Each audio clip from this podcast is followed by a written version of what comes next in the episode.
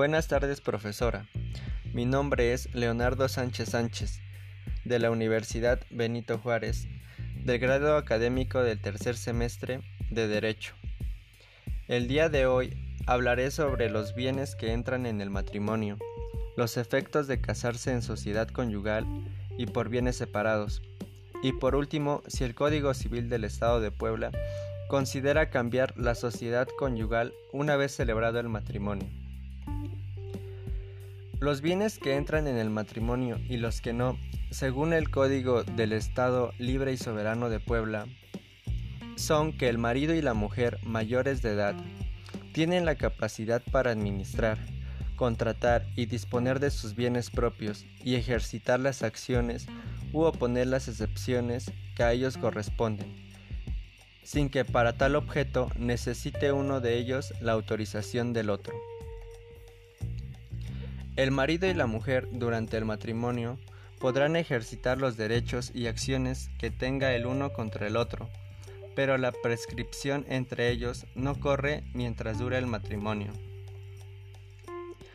Por otro lado, ni el marido podrá cobrarle a la esposa ni la esposa al marido honorarios por servicios personales que se presentaren o por consejos y asistencia que se dieren el matrimonio puede celebrarse bajo el régimen de separación de bienes o de sociedad conyugal, y este debe ser manifestado bajo qué régimen decides casarte, ya que si omitimos esa manifestación, se les tendrá por casados con el régimen de sociedad conyugal.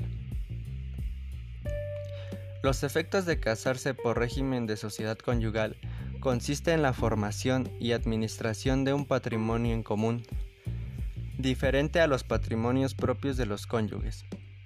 La administración de la sociedad conyugal corresponde a ambos cónyuges y, estos pueden convenir que uno de ellos sea el administrador.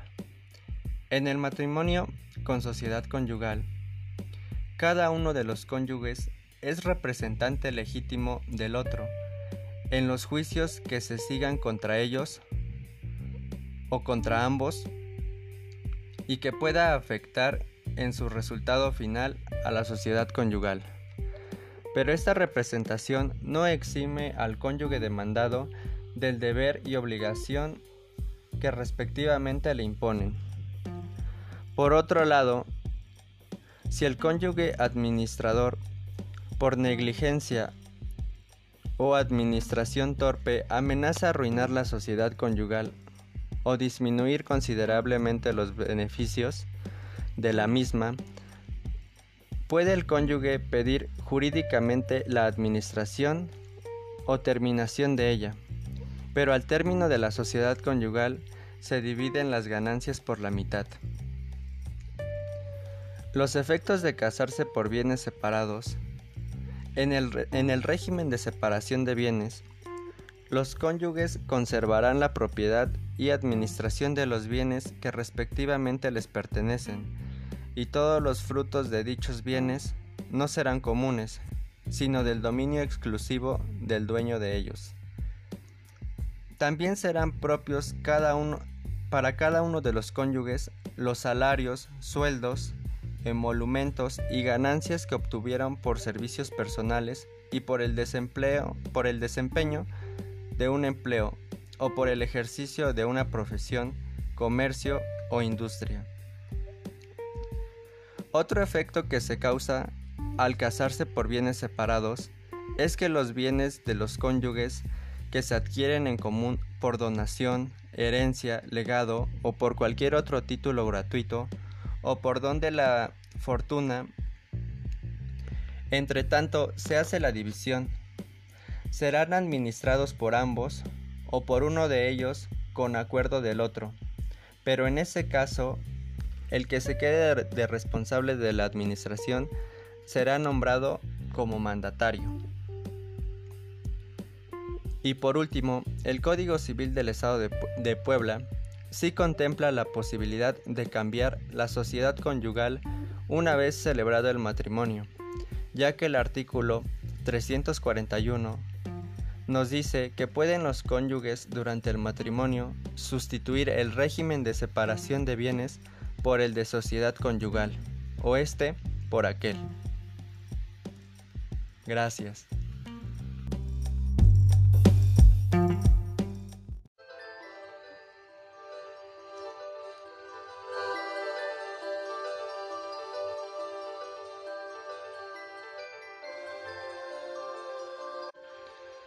Buenas tardes compañeros y maestra.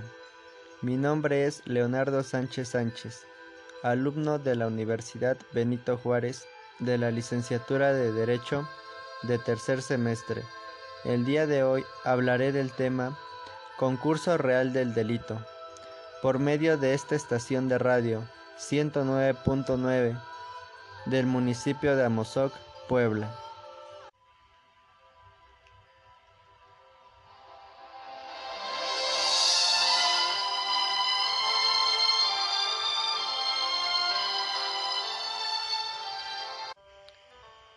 ¿Qué es el concurso real del delito? Por medio de este programa de radio explicaré en qué consiste. En derecho penal se conoce como concurso real o material a la pluralidad de actos en una misma sentencia. En el concurso real, cuando un agente, buscando un determinado resultado, ejecuta diversas acciones cada una de ellas en un distinto tipo penal. Las penas de cada uno de estos delitos pueden llegar a unificarse.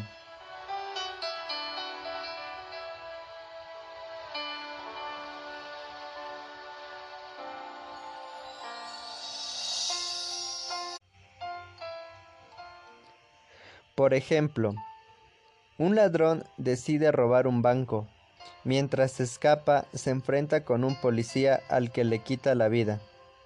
Entonces el ladrón ha cometido por lo menos dos tipos penales, el robo y el homicidio.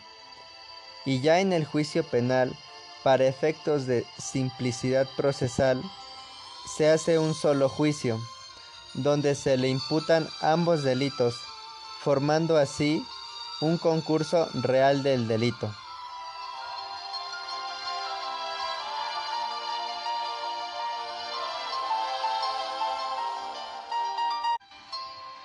El concurso real tiene dos particulares. Las penas de los tipos penales se acumulan de la siguiente forma. Se suman las penas para cada delito, no pudiendo superar esta el triple de la pena por el delito más grave. De haberse descartado la unidad de acción, es decir, cada acción típica y antijurídica, debe poder sostenerse por sí sola y no depender una de otra. A continuación, seguiremos escuchando la sinfonía de Richard Kleiderman.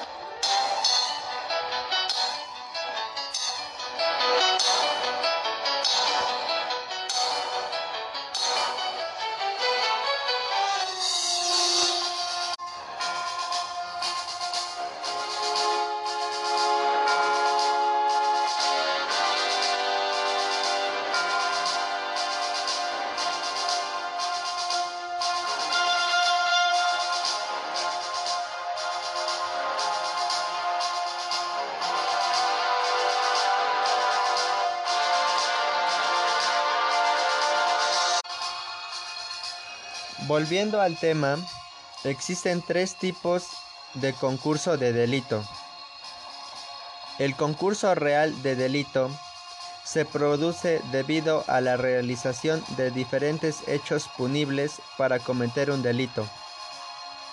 Ante ello, el juez acumulará las penas para aquellas acciones ilícitas que tuvieran la misma naturaleza. Otro, otro sería concurso medial de delitos. Tiene lugar cuando se delinque para llevar a cabo un delito distinto. Aquí el juez aplica solo la pena superior del delito más grave. Y el último, concurso ideal de delitos. Se manifiesta cuando a raíz de un hecho punible se cometen dos o más delitos. Solo se aplicará la pena del delito más grave a su, a su mitad superior, siempre que ello no excediera la suma de las penas por separado. Este concurso ideal de delitos podría darse de dos formas. Homogénea, que es la acción ilícita que afecta a varios bienes jurídicos de la misma naturaleza. Y otra sería la heterogénea, teniendo efectos contra bienes jurídicos diferentes.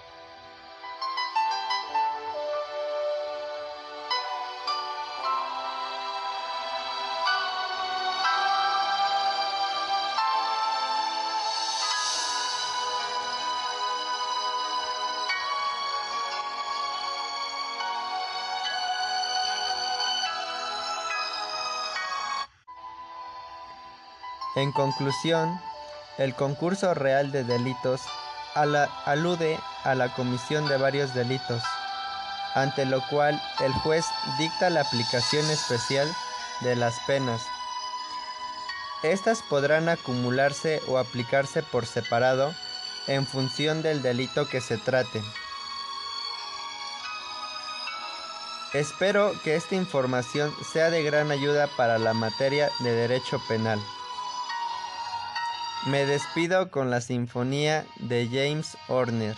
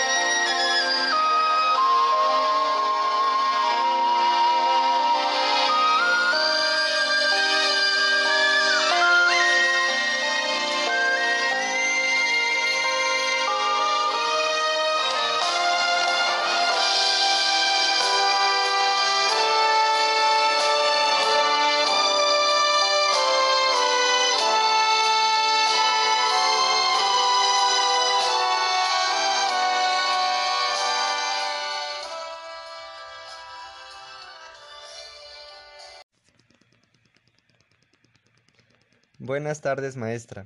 Mi nombre es Leonardo Sánchez Sánchez de la Universidad Benito Juárez, de la licenciatura de Derecho. Por medio de este podcast le hablaré sobre las formas de gobierno y en específico hablaré sobre la república, la monarquía y la dictatorial. La república es un sistema en donde el pueblo ejerce una soberanía por medio de los gobiernos que eligen por un determinado tiempo y donde ejercen un determinado cargo.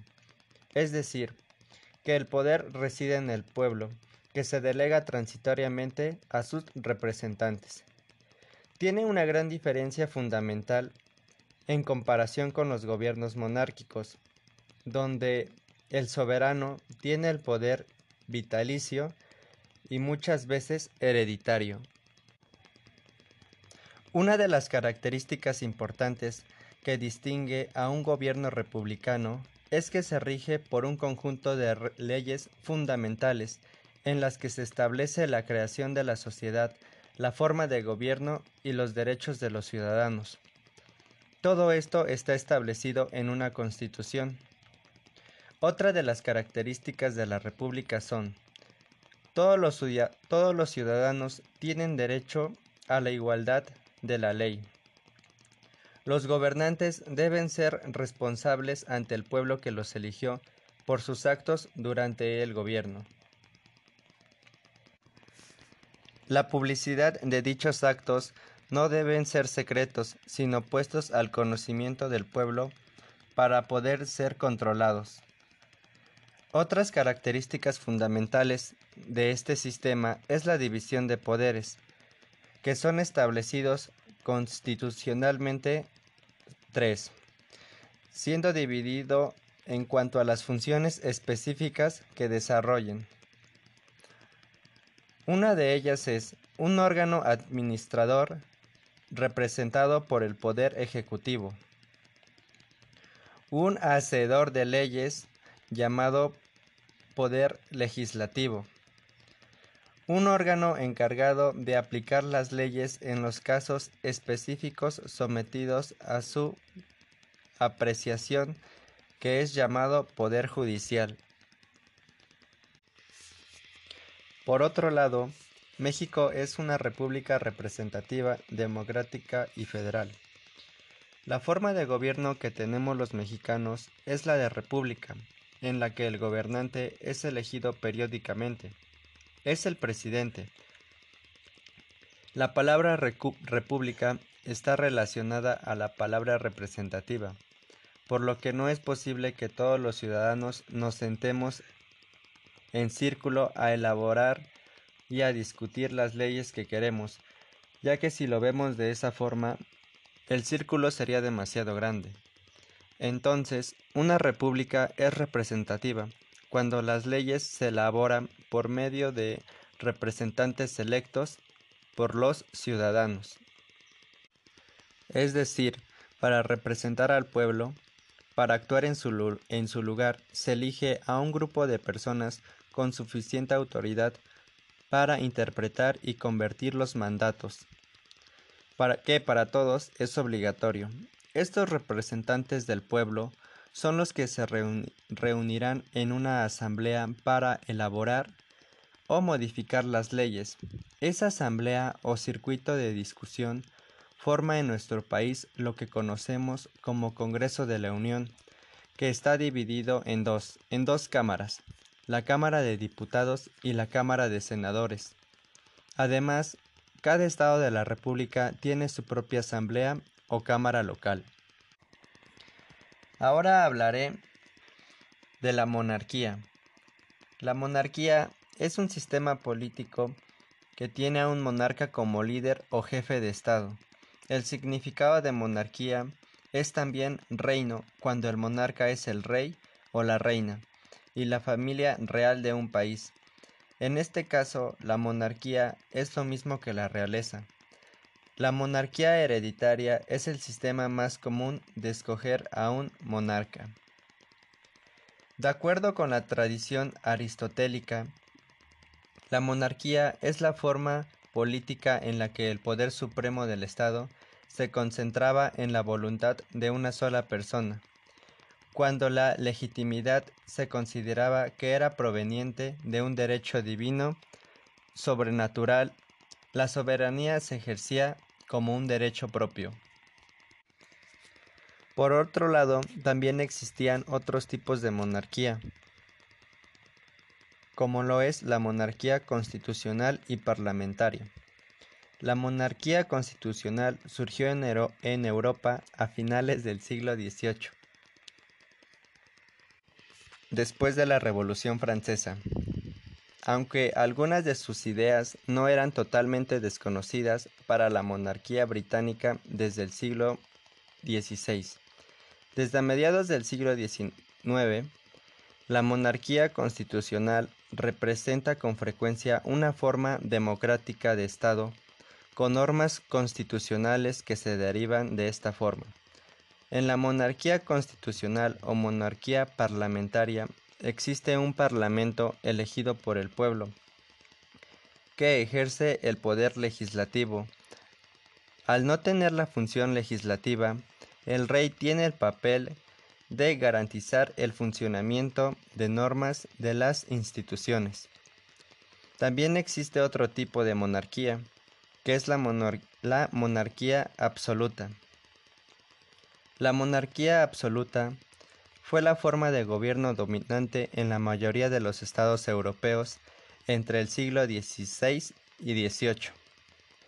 En este tipo de monarquía, el rey era el jefe supremo de la nación, sin restricciones en términos políticos, ejercicios en el poder ejecutivo y el legislativo. Era el principal responsable por el destino del pueblo. La monarquía absoluta se estableció en medio de las dificultades de rendición de cuentas de los grandes señores feudales, que condicionaban un exceso del apoyo del rey. Durante el siglo XVIII, la monarquía absoluta cambió de carácter. Se intentaron realizar reformas para introducir nuevos organismos necesarios. Otra forma de gobierno monárquico es la monarquía eléctica, en la que el jefe de gobierno es elegido por votación y tiene cargo vitalicio. La ciudad del Vaticano es un ejemplo de una monarquía eléctica, siendo el Papa el líder supremo. Otro sistema de gobierno es la dictatorial, que es un sistema de gobierno o régimen gubernamental donde todos los poderes del Estado se concentraban en un solo individuo, grupo o un solo partido. El dictador no permite la oposición a sus acciones y a sus ideas. Tiene poder y autoridad absoluta.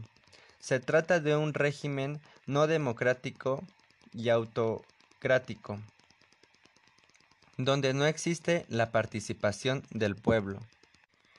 En la forma republicana de la democracia, el poder se divide en tres, el poder legislativo, el poder ejecutivo y el poder judicial. En la dictadura no hay tal división. Están todos los poderes en una sola persona o en un solo grupo o partido. La dictadura también tiene varios aspectos de los regímenes totalitarios de gobierno, es decir, cuando el Estado está en manos de una sola persona, en general, la dictadura se implementa a través de un golpe de Estado. La evidencia más temprana de la dictadura surgió en la antigüedad, cuando Roma entraba en crisis, se llamaba a un dictador para tomar el poder y hacer que el gobierno volviese a la normalidad. El periodo en este poder no podía ser superior a seis meses. Durante la época del Imperio Romano, también hubo taranías, cuando el rey oprimía a sus súbditos y utilizaba la violencia para conseguir lo que quería. Otro tipo de dictadura era la dictadura militar. Una dictadura militar es una forma de gobierno donde el poder está completamente controlado por militares. Este tipo de sistema ha sido muy común en Europa, América Latina, África y Oriente Medio. También existía la dictadura del proletariado. Es el periodo transitorio en el que, según el marxismo, los representantes del proletariado tuvieron que ejercer todo el poder para acabar con el Estado burgués y establecer una sociedad sin clases. De mi parte, así concluyo el tema los tipos de gobierno. Espero y les sea de su agrado y de gran apoyo para la materia.